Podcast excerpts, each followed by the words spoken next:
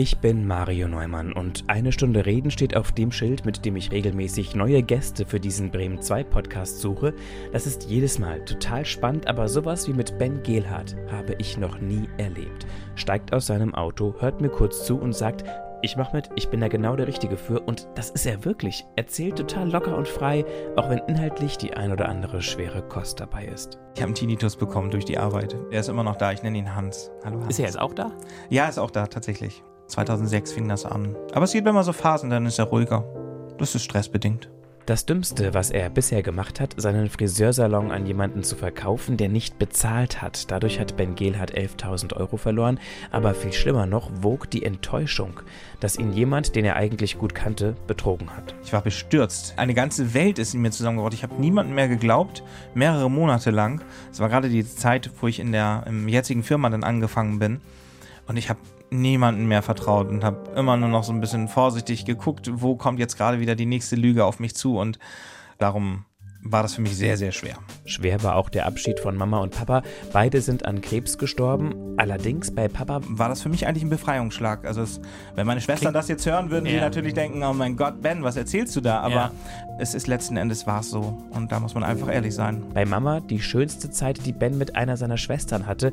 Die letzten drei Wochen sind sie gemeinsam jeden Tag zu Mama ins Hospiz gefahren. Und ihr so die Zeit wie, so schön wie möglich gemacht. Zu Hause haben wir dann geheult, wie die Schlosshunde. Und bei ihr haben wir dann die Starken gemimt und ähm, sind dann halt bei ihr geblieben. Jetzt bleiben wir bei Ben Gehlhardt. Hier ist das gesamte Gespräch mit ihm in der ARD Audiothek. Hallo, Ben Gehlhardt. Hallo, Herr Neumann. Sie haben eine Brille auf. Ich wollte gerne wissen, wie viele Dioptrien Sie haben. Darf ich das fragen? Äh, ja, auf jeden Fall. Also auf dem einen Auge 0,75 und auf dem anderen Auge eine 0,5. Das Schlimmste daran überhaupt ist meine Hornhautverkrümmung. Deswegen ist alles unscharf, egal ob es nah oder fern ist. Es fühlt sich fast an, als würde ich schielen. Also wenn ich sie absetze, ist es halt sehr unangenehm, wenn ich keine Kontaktlinsen drin habe, ja. Oder Brille. Oder halt Brille, ja, genau. Jetzt tragen Sie Brille. Wie viele Brillengestelle haben Sie? Wie viele Modelle? Aktuell, die ich durchwechseln kann, sind es vier mit der Sonnenbrille. Mit ja. passenden Gläsern. Ja, genau. Alle angepasst. Das ist schon, ist das viel oder wenig? Wie würden Sie es einschätzen? Meine Freunde würde sagen, du hast langsam aufgehört zu sammeln. Es ist, glaube ich, weniger geworden.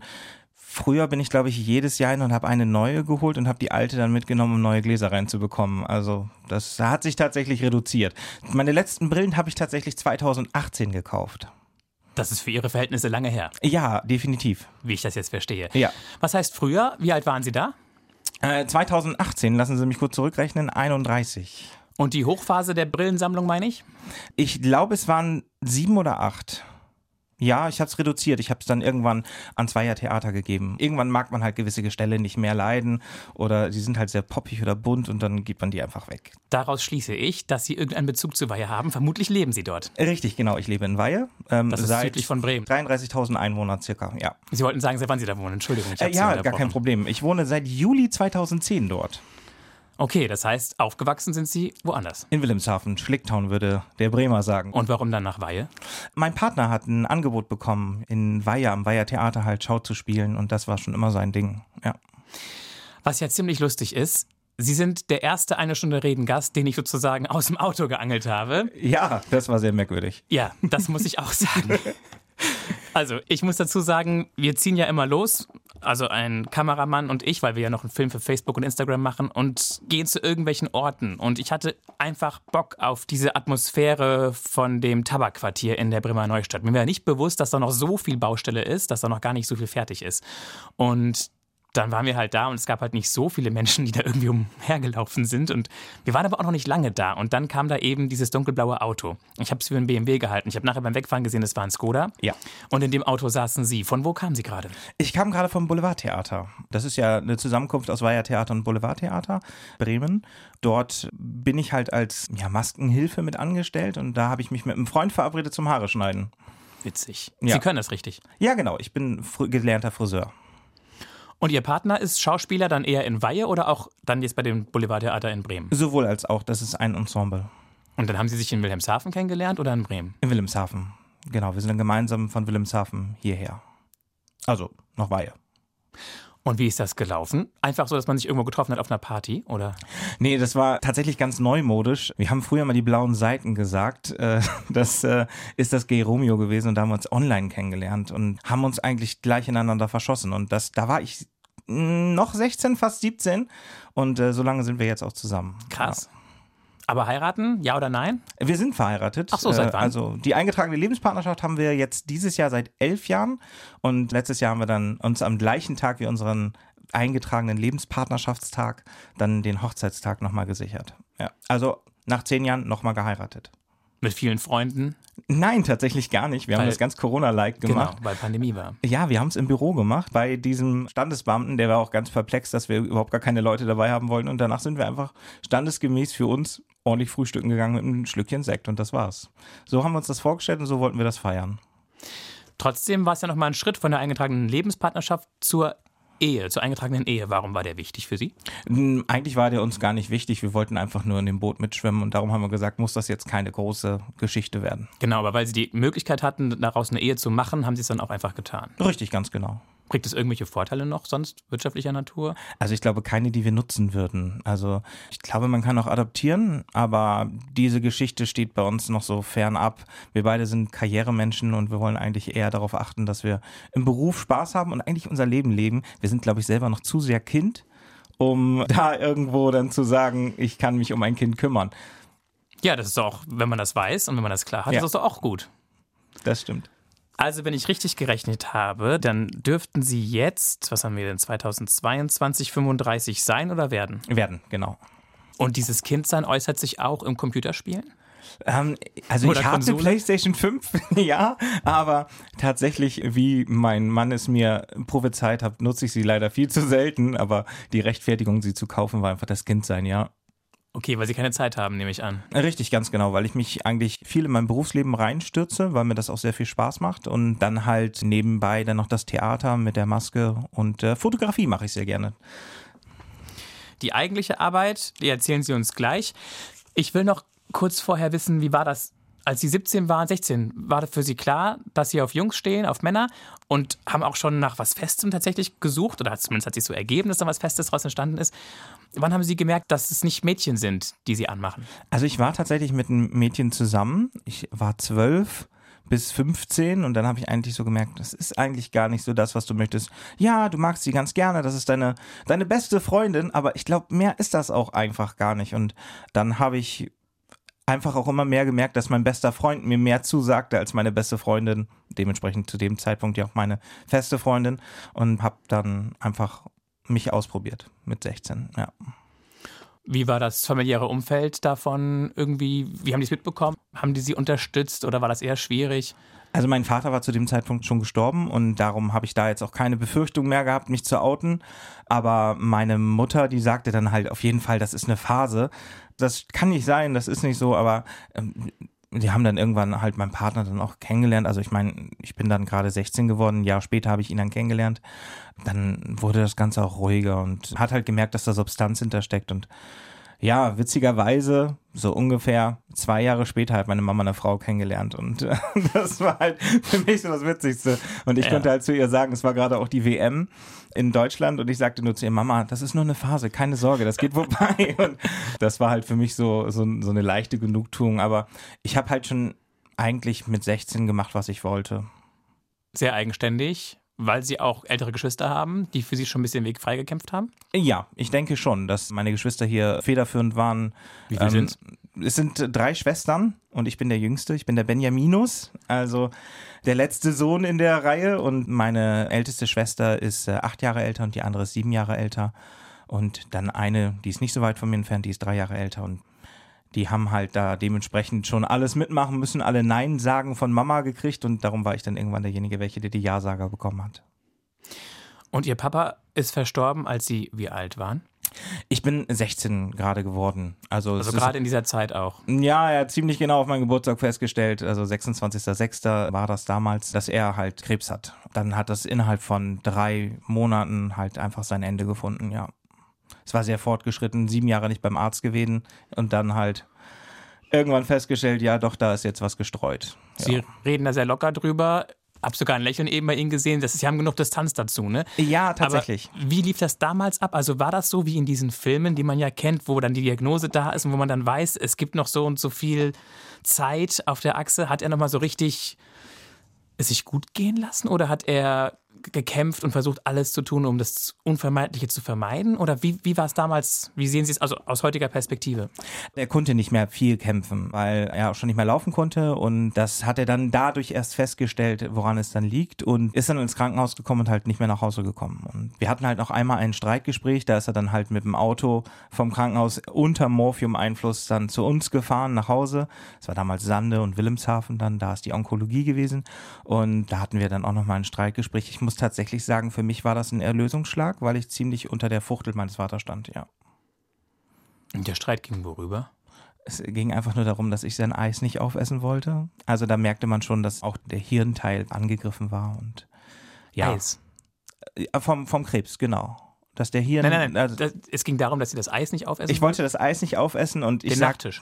Ja, genau. Also ich wollte seinen Nachtisch nicht aufessen. Also sein Eis und äh, Vanilleeis. weil ich einfach keine Lust drauf hatte, weil Ah, ich schon wollte, hatte. er wollte Ihnen Ja, sein Eis ganz genau. aufs Auge drücken, hat er gesagt. Sie hatten Ihr Eis schon gegessen. Ja, ganz genau. Ja, und dann sagte er halt, also es eskalierte, indem er sagte, nur weil ich meinen Krebs nicht weitergeben soll oder sonst irgendwas. Und Ah, da habe ich okay. dann halt gemerkt, okay, da ist jetzt wieder der Märtyrer und der Tyrann und habe mich da auch gar nicht drauf eingelassen, weil ich wusste, er ist am Abend eh nicht mehr zu Hause, er muss wieder zurück ins Krankenhaus.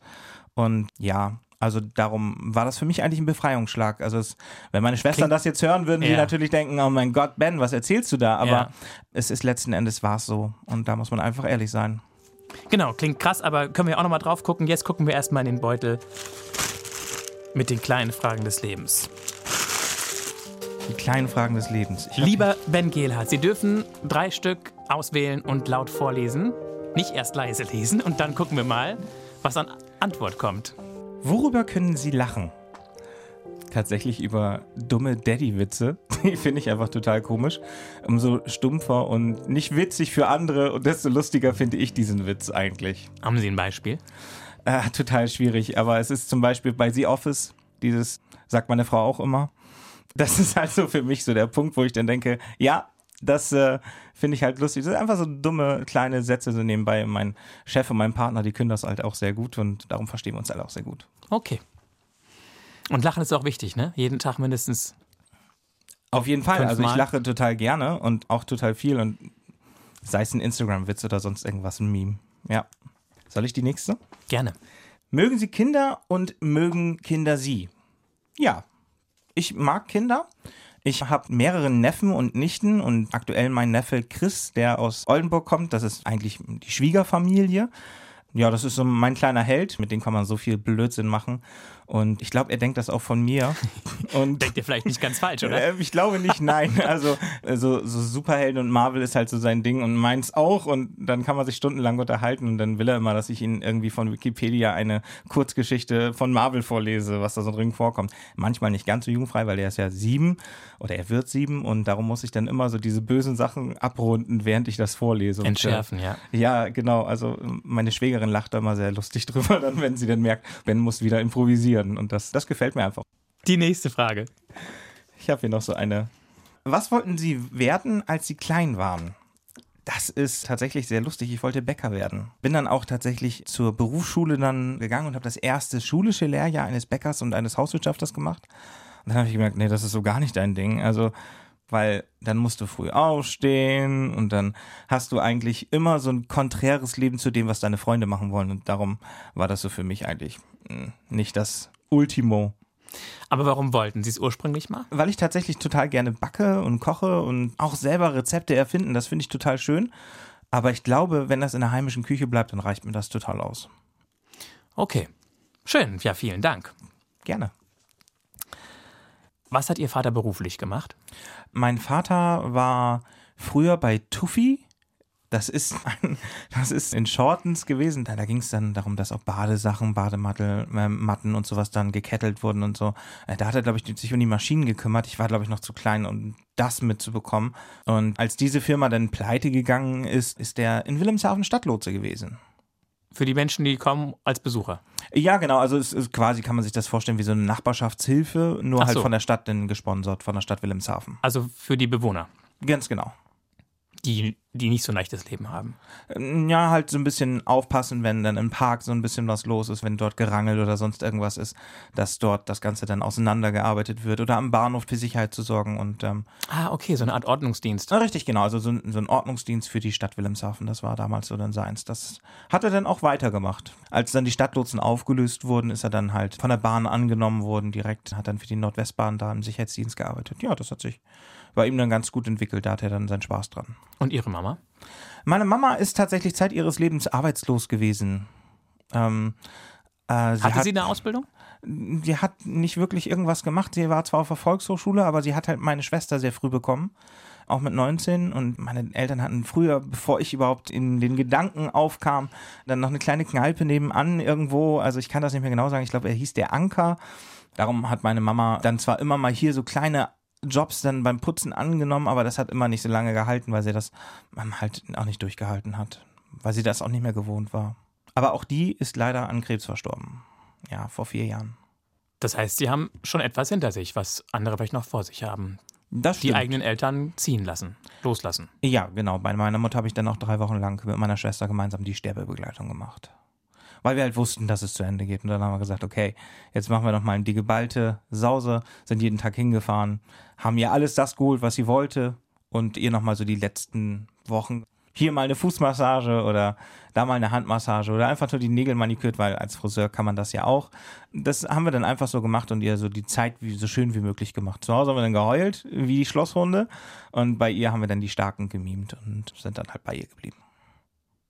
Und ich sehe ihr Nicken, das scheint genau das Richtige gewesen zu sein. Ja, also das war auf jeden Fall, hatte ich nicht das Problem, den Abschied etwas länger zu ziehen, sondern der Abschied, der war halt in diesen drei Wochen sehr geballt, sehr Kurz und intensiv. schmerzlos. Ja, genau.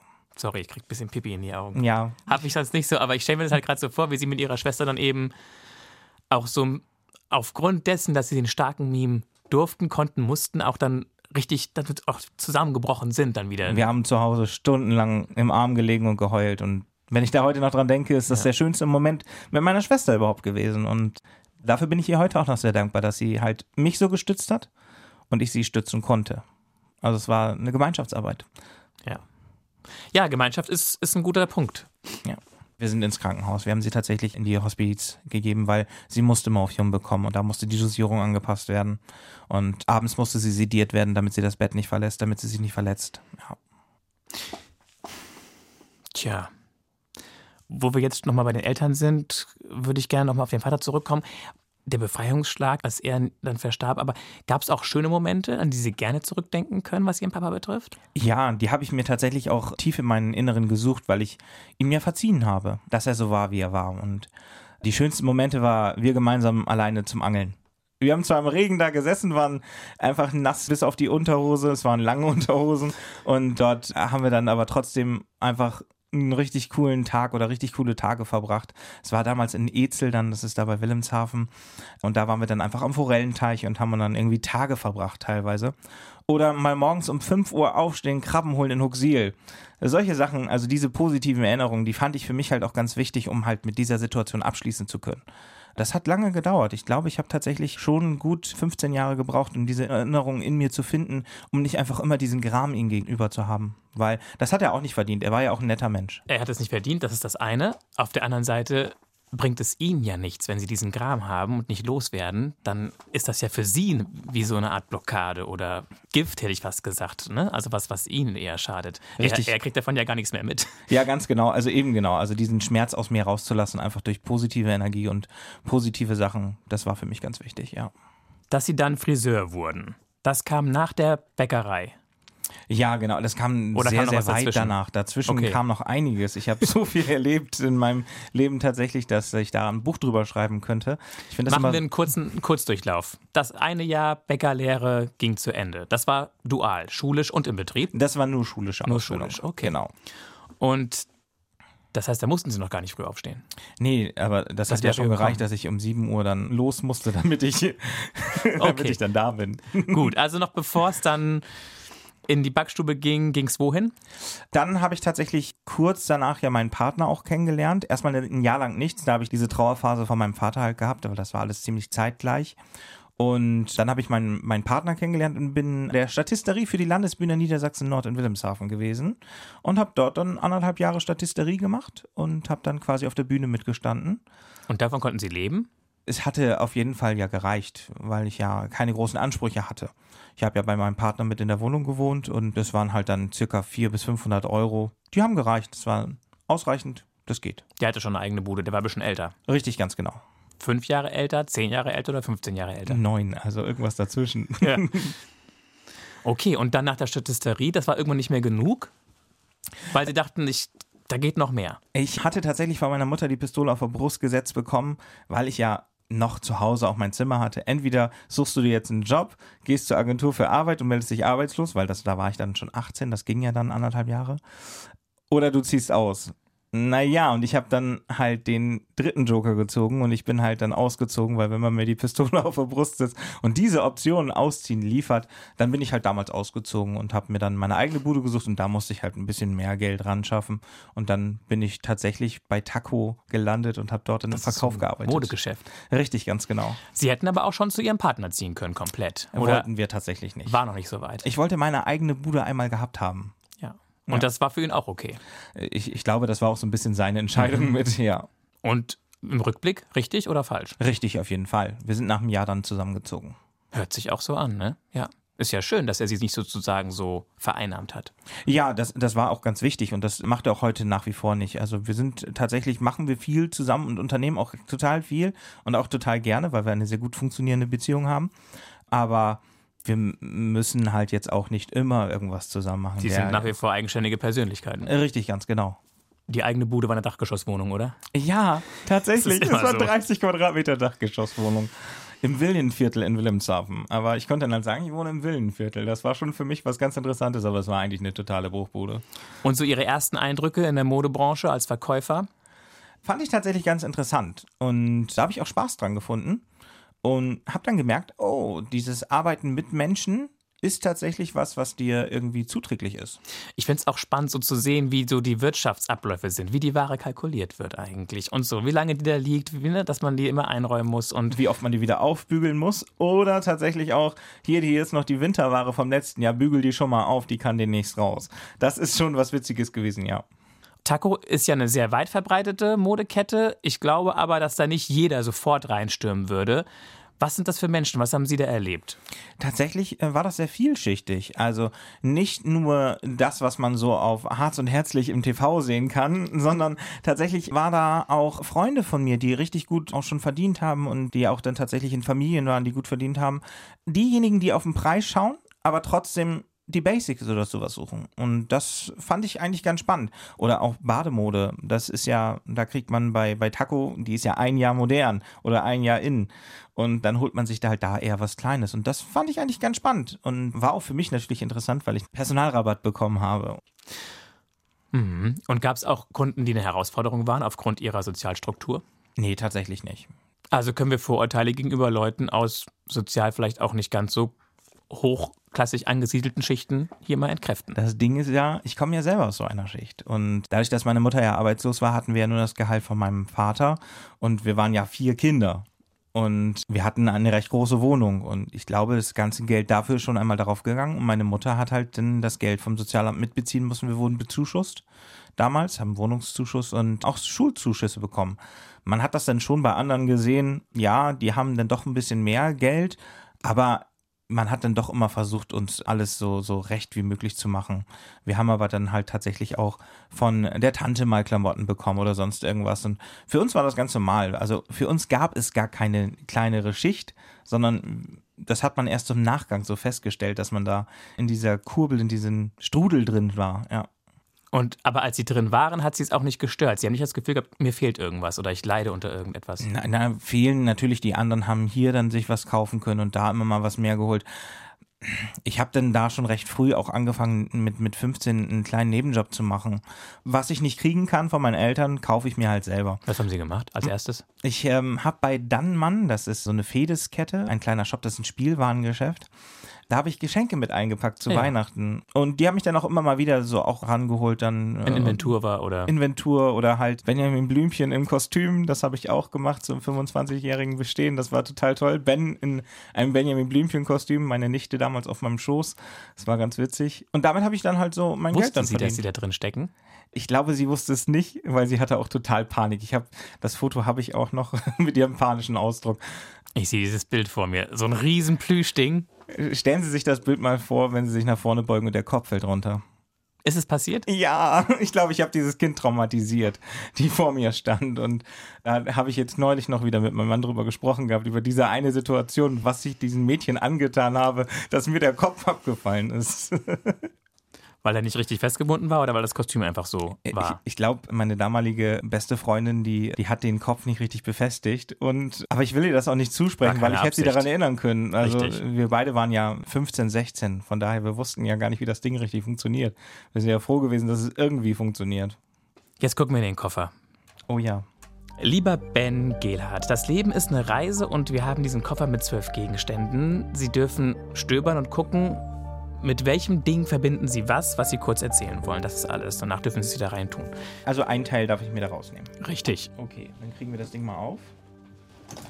Dann wollen wir mal gucken. Ich suche mal so ein bisschen durch. Gerne. Die Weltkarte Ich und das rote Herz hat er links liegen lassen. Ja, auf jeden Fall. Das Sparschwein auch. das Sparschwein ist es auch der Plüschdrache guckt ganz traurig. Dabei haben wir eben so schon über Benjamin Blümchen geredet. Ja, ich denke, da haben wir Herr drüber geredet. Okay, es ist eine Postkarte. Es ist eine Postkarte tatsächlich. Was ist drauf zu sehen? Ein Leuchtturm. Und ein Sonnenunter- oder Aufgang. Es ist ein Sonnenuntergang äh, in Dänemark. Warum diese Postkarte? Weil, also tatsächlich hat mich das Motiv angesprochen und die Komposition des Bildes. Und ähm, Ja, weil vorne links ist so sehr präsent die Düne. richtig, ganz genau. Und dann ist der Leuchtturm so ein bisschen weiter hinten, aber quasi fast mittig im Bild. Auf jeden Fall ist er der Fixpunkt, wo man sofort hinguckt. Richtig, ganz genau. Die Düne führt ein also zu dem Leuchtturm, gibt uns hier die Schärfe nochmal im Bild und das finde ich einfach total schön gemacht. Und es ist die Golden Hour, heißt das, wenn man da von der Fotografie spricht. Das habe ich gerade für mich rausgesucht, weil ich diese Wärme in mir gerade spüre. Schön. Ja. Strandurlaub oder Berge? Ich würde tatsächlich in die Berge Wandern oder mit der Gondel rauf? wandern. Vor Ort im Restaurant einkehren, was sich gönnen oder Brot, Feschbar-Paket mitnehmen? Tatsächlich einkehren. Und wie oft waren Sie schon in den Alpen? In den Alpen war ich noch gar nicht, aber wir haben Verwandtschaft in Niederbayern. Da ist es auch bergig genug, sodass man da einige Sachen ablaufen kann und das machen wir auch sehr häufig. Ja. Und sonst gibt es ein Stammreiseland, wo Sie gerne hinfliegen, hinfahren? Tatsächlich, wir fliegen dieses Jahr, wie jeder Deutsche eigentlich auch, ins nächste Bundesland Mallorca. Und äh, das ist jetzt unsere dritte Reise nach Mallorca. Und wir haben Mallorca einfach als nicht als Partygegend kennengelernt, sondern als eine sehr schöne Landschaft auch kennengelernt. Das Tramontana-Gebirge, dann halt tatsächlich auch die Strände sind sehr schön. Man kann dann in das warme Wasser auch mal. Ich kann Sand nämlich gar nicht leiden zwischen den Füßen. Das ist für mich total unangenehm. Aber wenn ich dann da eine Liege und einen Schirm habe und mich da hinlegen kann, dann kann ich dort tatsächlich auch entspannen, ja. Und trotzdem auch mal auf eine Party gehen oder wirklich fernab des Trubels, des Ballermanns? Also sofern ich es vermeiden kann, dann bin ich eigentlich eher vom Trubel weg, weil diese großen Menschenmassen nicht erst seit Corona machen mir einfach immer so ein bisschen Angst. Ein bisschen überrascht mich das jetzt, weil Sie sind so ein klarer Typ, der so auf Zack ist und so gut drauf und auch so, so haben wir ja schon besprochen, so ein bisschen verspielt, kindlich auch noch und, und so auf Fets aus so ein bisschen. Ich hätte gedacht, dass Sie wenigstens mal vorbeibremsen. Also wir haben es mal angeguckt und ich habe das da auch tatsächlich mal mitgemacht, als ich damals noch in einem Friseursalon gearbeitet habe. Aber ich muss sagen, diese Partywelt, das ist nicht meins. Ich sitze lieber im Pub und sitze mit Freunden zusammen und höre mir auch gerne deren Geschichten an. Dieses Leben einfach ist für mich mehr als diese Party pur. Eher, eher ein bisschen mehr Qualität als diese Quantität, als die Massen an Leuten, die dann da meinen, sie müssen mit was weiß ich, was für Hilfsmitteln jetzt großartig glücklich sein. Richtig, ganz genau. Also dann lieber ein gutes Guinness und einen netten Whisky als das Bier pur. Ja, oder Ja. noch irgendwelche anderen chemischen Geschichten. Ja, ja, da bin ich zum Glück fernab von. Sie haben mich vorhin auch überrascht, als Sie gesagt haben, dass Sie ja sozusagen aus der kleinsten Kaste kommen, überspitzt gesagt. Also das ist tatsächlich ja so, dass Sie haben eigentlich recht. Also wohlhabend waren Ihre Eltern nicht. Ihr Vater hatte jetzt ja auch keinen, sag ich mal, hochdotierten Job. Nein. Nein, definitiv nicht, nein.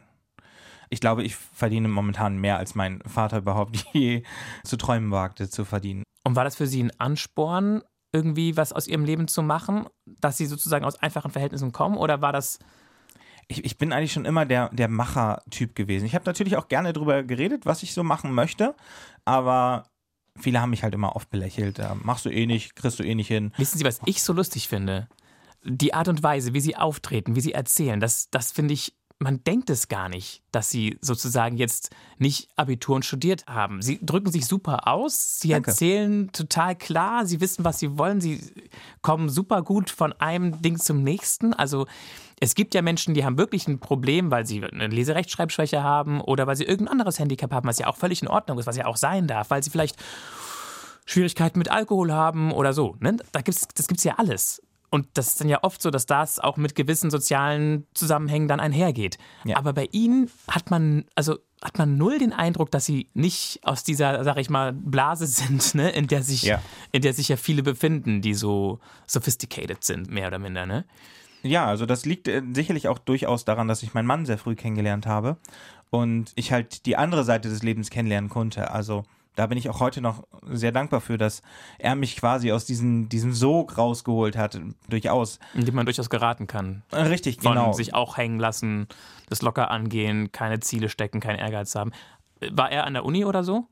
Nee, er hat ähm, tatsächlich nach seinem Abitur hat er Mediendesign für Digital- und Printmedien studiert. Nach aber, studiert, äh, ähm, gelernt. Ja, aber er war auf jeden Fall jemand, der halt sozusagen klar hatte, ich mach was äh, und der Abitur auch hatte, ja. Hätten Sie gerne Abitur gemacht? Nee, wenn ich jetzt so drauf gucke, ich habe ja meine Fachhochschulreife durch den Meister, den ich gemacht habe.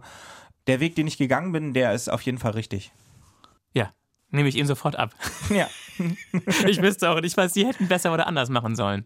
Ich habe mich zwar in der Schule damals gelangweilt, das hat aber ja keiner mitbekommen, weil meine Noten waren zwar schlecht in der Orientierungsstufe und in der Hauptschule damals auch, aber sobald ich auf die berufsbildende Schulen gekommen bin, hatte ich in Deutsch eine Eins, in Mathe eine Eins, weil ich einfach dort wieder eine andere Forderung bekommen habe und ich wusste, ich habe hier nur dieses eine Jahr. Und darum habe ich dann auch in der Ausbildung recht gut abgeschlossen. Hat Sie das überrascht, dass Sie in der Berufsschule plötzlich so gut waren? Nein. Ich wusste, dass ich mich lange langweilt habe und dass ich eigentlich hätte Besseres erreichen können. Also, aber gab es nicht Ärger von Ihrem Vater, wenn Sie eine 4 oder eine 5 nach Hause gebracht haben? Nee, das Interesse war ja halt gar nicht so groß, weil er es ja gar nicht mitbekommen hat. Es war ja nur meine Mutter, die es mitbekommen hat. Natürlich gab es mal Schimpfe, aber ab einem gewissen Zeitpunkt steht man halt drüber, ne? Ja. Das ist schön, Sie zu, so strahlen zu sehen, ja. wenn Sie darüber sprechen, weil ich stelle mir vor, dass es auch nicht immer so leicht war. Aber vielleicht, weil Sie der Jüngste waren, ja, doch, also es war für uns alle immer nicht leicht. Ne? Also gerade die Mädels, die mussten natürlich immer viel übernehmen, haben auch viel die Erziehung von mir mit übernommen. Wenn ich überlege, meine älteste Schwester Sabrina und Yvonne, die, das waren immer diejenigen, die mich mitnehmen mussten. Nimmt Benny mit. Und dadurch habe ich halt auch schon früh immer eher mit mir gegenüber Älteren zu tun gehabt und wenig mit Gleichalten. Und das hat sich halt auch so fortgezogen in der Beziehung. Dadurch sind sie auch gar nicht Gefahr gelaufen, den typischen Blödsinn vielleicht unbedingt zu machen, den man macht in ja, gewissen genau. Lebensphasen. Ja, das äh, hat sich mir komplett ferngehalten. Was war das Dümmste, was Sie mal gemacht haben? Wenn wir jetzt über Kindheit sprechen, war das für meine Schwester meine Cola-Dose geklaut, aber ich wurde nicht erwischt. Okay. Das ist, glaube ich, so das, das ultra dümmste, was ich gemacht habe. Ja. Und später? Also ich hatte damals einen Salon und den habe ich an eine nicht solvente Frau verkauft. Oh. Das war das. Und dann haben Sie kein Geld mehr gekriegt. Ja, das war das. Die, das, die, die erste Rate kam, aber die. Die Raten, die kamen aber unregelmäßig und irgendwann riefen mich dann die Vermieter an, ob ich den Laden wieder übernehmen könnte, weil hier kommt keine Miete mehr rein. Und okay, aber Sie hatten das, was Sie kriegen mussten, hatten Sie bekommen. Ja, aber halt auch unregelmäßig und dann bis zum gewissen Zeitpunkt dann halt nicht mehr. Also es standen 16.000 Euro aus, ja. Die sind quasi einfach jetzt dann perdu. Oder ja. gab es die irgendwann noch? Nee. Nee, die, die gab es jetzt weg. nicht mehr. Die sind in die Insolvenz gelandet. Und wir haben aber das Schlimmste abwenden können. Die Möbel sind an mich zurückgeflossen, weil ich zum Glück zu dem Zeitpunkt so ein bisschen komisches Bauchgefühl hatte und habe dann einfach die richtigen Verträge geschlossen. Also ich habe eine Sicherungsübereignung gemacht der Möbel und habe nur das geistige Eigentum verkauft und von daher konnte ich diese beweglichen Sachen wieder an mich ziehen. Und die Vermieter haben halt mitgespielt, weil die Vermieter mich halt mochten, haben sie halt gesagt, okay, wir bauen das Schloss aus, sie holen ihre Möbel raus und fertig. Und dadurch wurden dann die 16.000 ein bisschen relativiert. Ja, das waren dann halt nur noch 11.000, aber was heißt nur noch, ne? Es sind 11.000 Euro, aber ich glaube, ich stehe mittlerweile drüber. Ich bin einfach froh, dass dieses Martyrium zu Ende ist. mit Martyrium meinen Sie dieser Kampf mit der Nachfolgerin um, Genau. um das Geld. Um das Geld, genau. Also ich habe damit einfach abgeschlossen, weil es bringt nichts mehr, es ist nichts mehr zu holen. Ich bin der Zweite gewesen. Das Finanzamt hatte auch Schulden mit ihr aufbauen können und von daher habe ich dann gesagt, nee, du bist sowieso das letzte Glied der Kette, das ist jetzt einfach so. Aber auch damit muss man abschließen können, ja. Das heißt, nach dem Job im der Modebranche, kann man ja, Ja. schon fast sagen, oder im, im Klamotteneinzelhandel, ein bisschen weniger posch ausgedrückt, ging es dann schon zum Friseur oder kam noch was dazwischen? Tatsächlich kam noch was Erzählen dazwischen. Sie. Ja, ich habe dann irgendwann angefangen bei Sykes zu arbeiten, habe dann telefoniert, war beim Callcenter und die haben halt Inbound-Telefonie, also wir werden angerufen, Service für die Telekom gemacht und da habe ich dann ein Jahr in der Telekom-Service-Branche gearbeitet. Oha. Ja, genau, ist Wurden Sie angeschrien? Wie oft? Einmal die Woche, einmal im Monat oder Ja, einmal das am Problem Tag? ist ja, wenn man mit jemandem schreit, dann hat man ja meistens auch Unrecht. Und äh, wir haben uns das dann kurz angehört und haben dann geguckt, wo das Problem liegt. Meistens hat man einen Konsens gefunden. Wenn ein Konsens nicht gefunden wurde, dann ist man halt aus Versehen auf die Auflegen-Taste gekommen. Weil ich lasse mich am Telefon nicht anschreien. Du willst was von mir, ich nicht von dir. Genauso haben wir das auch gehandhabt. Der Supervisor, der hat das auch durchgewunken. Okay, aber Sie wollten es nicht weitermachen irgendwann. Nee, ich habe einen Tinnitus bekommen durch die Arbeit. ja. echt? Ist der wieder weg oder? Nee, der ist immer noch da. Ich nenne ihn Hans. Oh Gott. Linkes Ohr oder rechtes Ohr dabei? Es ist auf beiden Ohren, ja. Hallo Hans. Hallo Hans. Ist er jetzt auch da? Ja, ist auch da, tatsächlich. Können Sie den richtig bewusst? Ich kann den bewusst wahrnehmen, aber ich kann den auch ähm, aussteuern. Das geht. Ja. Wie viele Jahre haben Sie den jetzt? Ähm, es war 2007 bin ich raus, also 2006 fing das an. Huiuiui. Aber es geht immer so Phasen, dann ist er ruhiger. Das ist stressbedingt. Also, dann haben Sie was gesucht mit weniger Stress und das war was? Und dann habe ich tatsächlich ein Praktikum beim Friseur gemacht. Okay. Jetzt kommt's. Und dann die 2007. Ausbildung. Ja, genau. Und dann der eigene Salon. Dann bin ich ja Nach der von, von Wilhelmshaven nach Bremen, also nach Weihe gezogen. Und dort habe ich dann ein Jahr gearbeitet und dann habe ich nebenher schon den Fachwirten angefangen.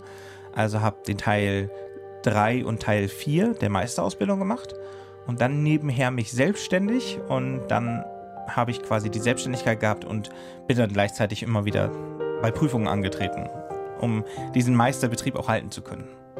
Und das haben Sie geschafft. In der ersten Anlauf nicht, nein. Ich bin tatsächlich durchgefallen, weil ich zu arrogant war. Ich bin zu arrogant an diese ganze Situation rangegangen. Weil ich ja immer so gut durchs Leben durchgekommen bin, dachte ich, ja, das schaffst du jetzt auch. Ja, das war halt wirklich sehr arrogant. Also ich hätte es auch nicht schaffen können. Und wie ging es dann weiter? Ich habe dann drei Jahre pausiert, bis die Handwerkskammer mir geschrieben hat, dass ich dann jetzt langsam mal die Prüfung nachholen muss. Und dann habe ich mich dafür entschieden, habe dann die Meisterprüfung 2015 im Januar nochmal gestartet, bin dann auch nochmal zum Unterricht gegangen und 2015 bin ich dann auch im Oktober fertig geworden. Und habe sie bestanden. Ja. Hey, gut. Ja, das war super. Aber trotzdem kein Salon mehr. Nee, den Salon habe ich tatsächlich äh, dann Ende 2017 abgegeben, Weil? weil ich das Angebot von der Firma Hans Konzen Kosmetik bekommen habe und äh, bin im Außendienst als Fachtrainer für Friseure unterwegs. Okay, das heißt, das Bessere war der Feind vom Guten. Äh, Und Sie hatten, sage ich mal, die Selbstständigkeit geschmeckt mit allen Vor- und Nachteilen. Ne, selbst und ständig. ja. Und die Verantwortung. Und dann habe ich halt diese Trainerschaft begonnen und habe dann halt gemerkt, dass das Vermitteln von Informationen für mich total spannend ist und dass mir das total Spaß macht.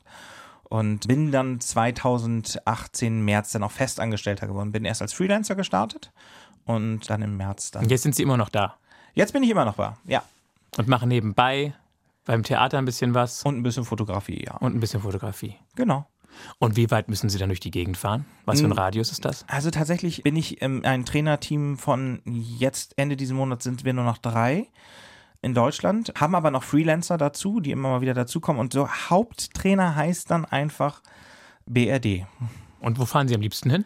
Am liebsten bin ich tatsächlich hier bei uns in der Gegend unterwegs oder nach Schleswig-Holstein, weil der Norden und der die Schleswig-Holsteiner würden jetzt sagen, der echte Norden, sind natürlich das Spannendste für mich, weil man da auch nochmal auf dem Dorf irgendjemanden trifft, der, der so gleichgesinnt ist, auch genauso stumpf und auch genauso kindisch wie man selbst und halt einfach nicht so hochtrabend. Die großen Städte sind gar nicht so interessant, weil da sind dann meistens diejenigen, die glauben, die immer gut sind und in den Dörfern findest du dann immer welche, die glauben, sie sind schlecht und sind eigentlich wirklich richtig gut in dem, was sie tun. Und das macht einfach Spaß, da einfach so die Kontroverse zu haben. Zu den beiden. Da gehen wir gleich noch mal ein bisschen rein in dieses Trainerding. Das finde ich spannend. Das machen Sie jetzt auch noch ein paar Jahre oder ist es der nächste Wechsel schon geplant? Der nächste Wechsel ist definitiv nicht geplant. Ich hatte schon Gedanken darüber, ob das nicht mehr mein Ding ist. Ähm, Warum?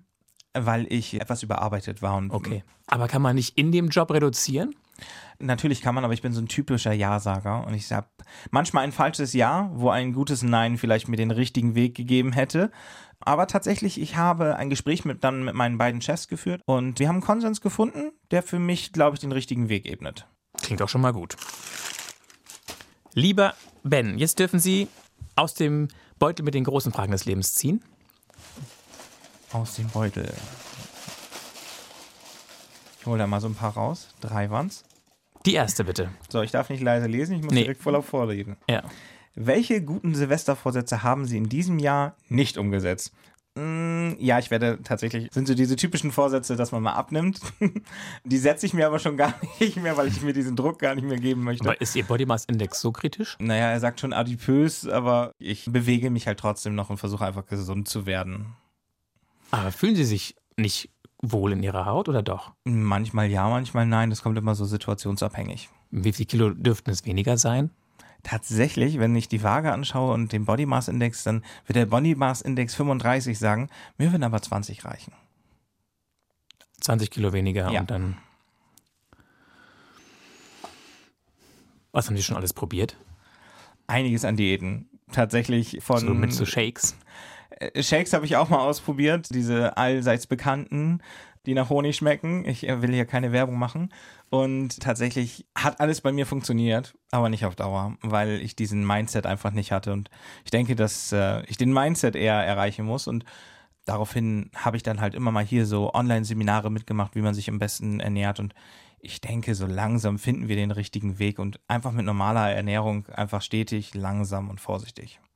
Vielleicht schaffe ich es dieses Jahr. Ich meine, das Jahr ist ja noch lang genug, wenn man das mal von jetzt betrachtet, aber ich möchte mir da keine Vorsätze mehr setzen. Vorsätze sind für mich Aber- nur noch Druck. War es mal mehr? Also waren Sie mal noch stärker, Oh ja. schwerer als heute? Ja, das war schon deutlich mehr. Ich habe mal ähm, 135 Kilo gewogen und äh, konnte kaum noch aus den Augen gucken.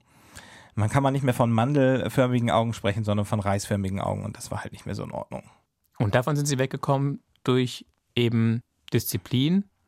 Ja, durch Disziplin, Ernährung und tatsächlich auch einfach ein bisschen auf sich achten. Aber auch mein Partner, der immer wieder sagt, nein, das muss doch jetzt nicht sein. Ja, er hat ja auch recht. Aber er leidet denn schon darunter, weil ich dann schon sage, das geht dich gar nichts an, das muss nicht sein, dann müssen wir nicht drüber sprechen. Aber er hat ja recht, das ist das Problem. Woher kommt es bei Ihnen? Dass Sie, also Sie essen vermutlich gerne viel Süßes. Langeweile und Frust, würde ich sagen. Also wenn man schon mal weiß, woran es liegt, Ist man schon mal einen Schritt weiter. ist man schon mal einen Schritt weiter, ganz genau. Gut, gegen Langeweile, Habe ich eine. Lösung. ja? Tatsächlich die Fotografie. Ja. Da gibt es halt genügend Online-Seminare, die hier mal ein Foto bearbeiten. Ich versuche das dann Ganze so in die Richtung zu legen. Oder halt, wenn es denn wirklich mal ein Snack sein muss, vielleicht dann doch nicht unbedingt diese ganze Tafel Schokolade, sondern vielleicht auch einfach nur ein Joghurt oder sonst irgendwas. Und das hilft tatsächlich auch. Genau, und Frust. Sport. Okay. Gegen Frust hilft eigentlich immer nur Sport. Ich will es zwar nie wahrhaben, aber es ist tatsächlich die beste Lösung. Aber ist es nicht ein bisschen naheliegend, dass dieser Frust auch so ein bisschen aus der Biografie herkommen darf? Durchaus. Muss? Ja. Auf jeden Fall. Also gewisse Sachen sind auch vielleicht noch gar nicht so bearbeitet, wie ich immer glaube, dass sie bearbeitet sind. Oder der Umgang hat sich einfach irgendwann so etabliert und hat sich als so hilfreich erwiesen, dass Also wir wurden schon, dieser, dieser Belohnungsträger, der wurde bei uns Kindern schon geschürt, ne? Ja. Wenn du machst, dann kriegst du. Wenn du, das ist, das ich denke, hat bei mir auch sehr sehr gut funktioniert. Gut, die nächste Frage bitte. Die nächste Frage. Wobei ich will es noch einmal, einmal kurz abrunden. Aber dann, dann, dann sind sie, also wenn, wenn man also zwei Seiten hätte, also wenn wir uns zwei Pole angucken. Der eine Pol, sie fühlen sich nicht so richtig wohl, weil sie noch zu schwer sind. Und der andere Pol, sie sind, waren mal viel zu schwer und sind glücklich, dass sie jetzt weniger schwer sind. Dann sind sie genau in der Mitte oder? Auf jeden Fall. Also ich bin momentan in der Mitte davon und dieses Gefühl gerade zu haben, das, was ich jetzt gerade an Gewicht habe, ist das Wunschgewicht eines anderen, ist immer so der wichtigste Punkt. Also immer daran zu denken und auch vielleicht mal ein bisschen Gratefulness, also so ein bisschen Dankbarkeit zeigen für das, was man gerade hat. Darum versuche ich halt immer wieder auch zu sagen, ne, guck mal, es ist doch nicht immer nur das Äußere, was zählt, sondern auch das Innere. Und ich denke, davon habe ich genug zu bieten. Ich finde auch, dass ihr Äußeres, auf mich wirken sie nicht sehr viel zu dick. Also 20 Kilo wäre ich nicht drauf gekommen, geschweige denn 35. Ja, andere würden jetzt auch sagen, dann bin ich wieder viel zu schlank.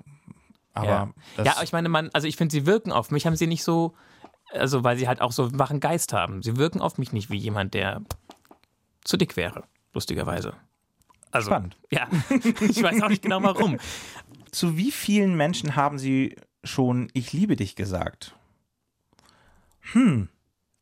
Ich glaube, so wirklich waren es nur drei. Zu meiner Mutter natürlich auch, aber sonst nur ich hab dich lieb. Also lieben tue ich tatsächlich nur richtig meinen Mann, also diese inbrünstige Liebe. Und es waren damals die vorangegangenen Partner oder Partnerinnen, die halt dann so, oder die eine Partnerin, wo ich sagen konnte, ich liebe dich. Aber sonst, ich hab dich lieb. Ich, lieben ist halt immer so ein bisschen schwierig. Das bedeutet, für mich, Liebe ist bedingungslos. Aber wenn ich ich hab dich lieb, das hat immer noch so eine Bedingung, wenn du mir nicht zu blöd kommst oder sonst irgendwas. Ne? Aber auch wenn mein Mann mir blöd kommt, liebe ich ihn trotzdem. Ja. Und der zwischen die Beziehung war auch ein Mann. Ja. Und als Sie das damals zu den Mädchen gesagt haben, haben Sie es auch so gemeint das und auch ich so auch so gefühlt. Es war auch bedingungslos. Obwohl sie ein Mädchen war. Ab, ja, obwohl sie, obwohl sie ein Mädchen war, ja. Also Ich bin von Sternzeichen Krebs und halt sehr emotional. Und ich bin da auch so ein bisschen, das interessiert mich halt auch immer sehr stark. Und darum verschenke ich meine Liebe dann immer in vollen Packungen. Und darum bin ich mit der Zeit vorsichtig geworden, wen ich sage, ich liebe dich. Die nächste Frage bitte. Die nächste Frage. Was würden Sie nicht mal für eine Million Euro tun? Ha, ich finde ja, alles hat ihren Preis. Ja, aber, aber es, ist, es, ist, es ist etwas, was Sie auf keinen Fall tun würden. Selbst Ja. wenn man Ihnen dafür eine Million Euro geben würde, würden Sie trotzdem sagen, nein, Ich das würde- ist tabu, das mache ich nicht, das geht nicht, das kann ich nicht machen. Ich glaube tatsächlich, ich habe sehr starke Höhenangst und ich sage immer, Bungee-Jumping, das müsste ich unbedingt mal machen. Aber ich glaube, wenn da jemand mit einem Köfferchen eine Million stehen würde, würde ich, glaube ich, immer noch nicht springen, weil ich Sicher? diese Panik habe. Ich kann es nicht sagen, weil diese Panik in mir dann immer größer Haben wird. wir noch ein anderes Beispiel?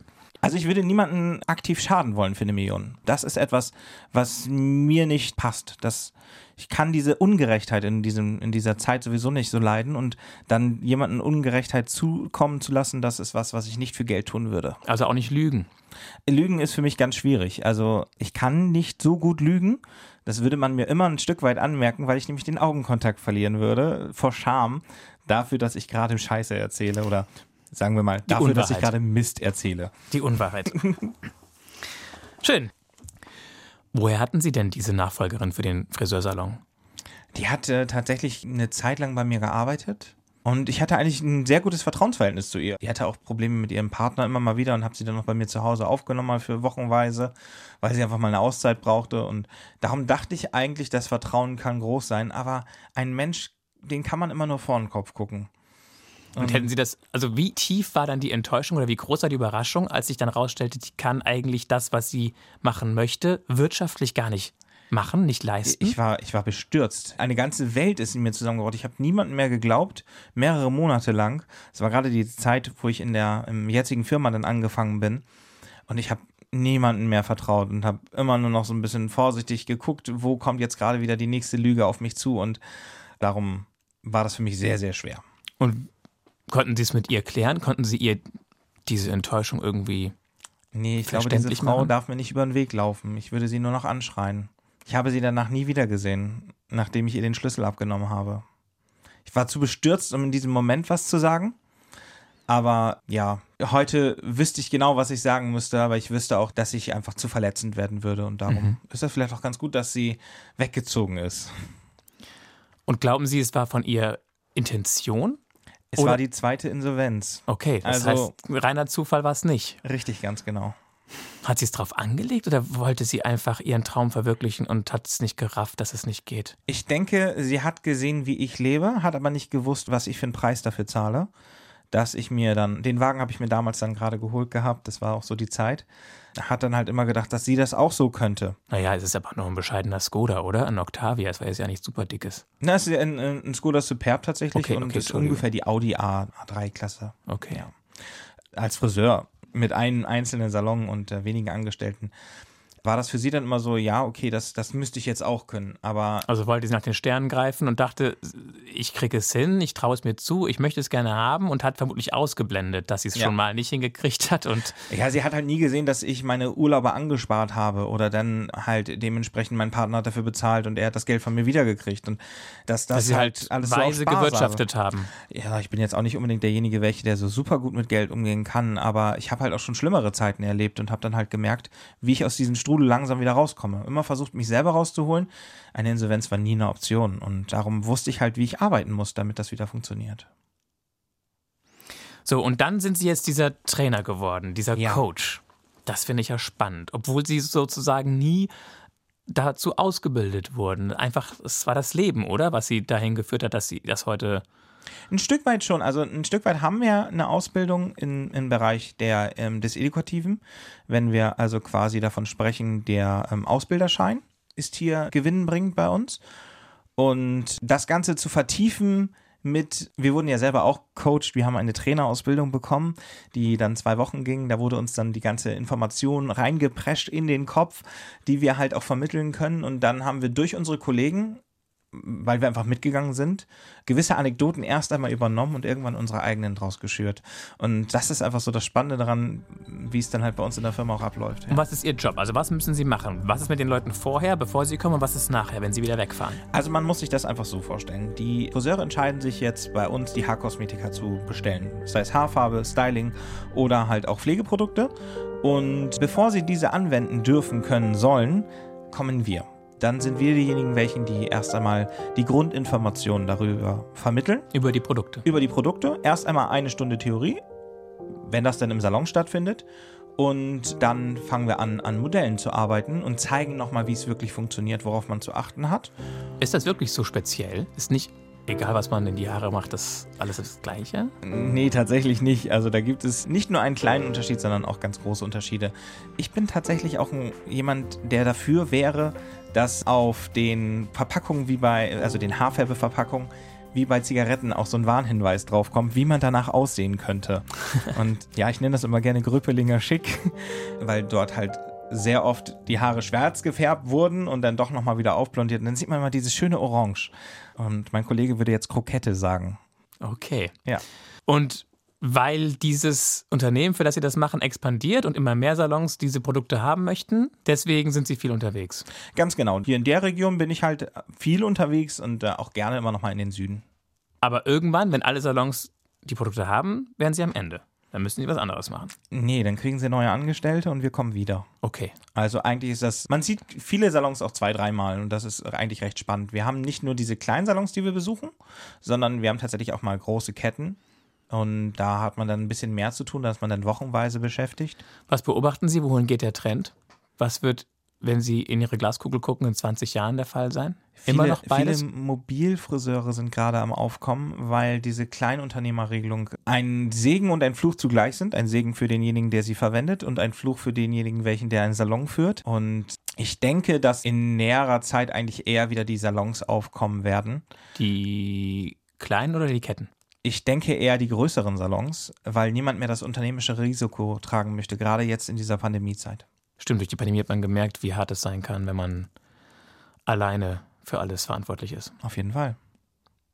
Lieber Ben Gehlhardt, wenn Sie so einen Strich ziehen, wie würden Sie es zusammenfassen? Was ist die Geschichte Ihres Lebens? Die Geschichte meines Lebens ist eigentlich sehr schön zusammengefasst mit einem Song von den Dixie Chicks, The Traveling Soldier. Traveling Soldier finde ich einfach so ganz, ganz spannend. Also ich bin eigentlich immer unterwegs und versuche immer irgendwie was Neues rauszufinden und will immer neue Dinge ausprobieren und bin einfach wissbegierig, neugierig. Ja, es ist dieser kleine neugierige Mann, der einfach unterwegs ist und versucht sein Leben zu leben. Ja, und Soldier, weil es auch schon manchmal ein Kampf ist oder war. Auf jeden Fall. Also das würde ich tatsächlich auch sagen, dass hier der Kampf immer mal wieder kommt, aber auch sehr oft gewonnen wird. Zum Bis Beispiel, jetzt. zum Beispiel gegen ein paar Kilos zu viel. Aber nicht so sehr gegen andere Leute, oder? Ich schätze sie so ein, dass sie niemanden als Feind haben möchten. Gut, eine Feindin kenne ich. Ja, also Diese ich, eine ich Nachfolgerin möchte, des Salons. ich möchte eigentlich keine Feinde haben, aber auch keiner möchte mich zum Feind haben. das ist ein schönes Schlusswort. Wahnsinn, Wahnsinn, Wahnsinn. Sehr viel. Soweit eine Stunde reden mit Ben Gehlhardt, getroffen in Bremen-Woltmershausen im Tabakquartier aus Weihe, ursprünglich aus Wilhelmshaven. Wer lieber jemanden hören möchte, der viele, viele, viele, viele Jahre immer am gleichen Ort gewohnt hat, der aber ganz oft woanders gearbeitet hat, dem empfehle ich Peter Begerow. Der war zum Beispiel in Saudi-Arabien oder Israel. Und wer vielleicht einen Mann hören möchte, der aus ähnlich einfachen Verhältnissen kam, aber nicht so viel Glück im Leben hatte, im Gegenteil, den es leider ziemlich übel mitgespielt hat, dem empfehle ich die Folge mit Jörg Müller. Ich bin Mario Neumann. Wir hören uns.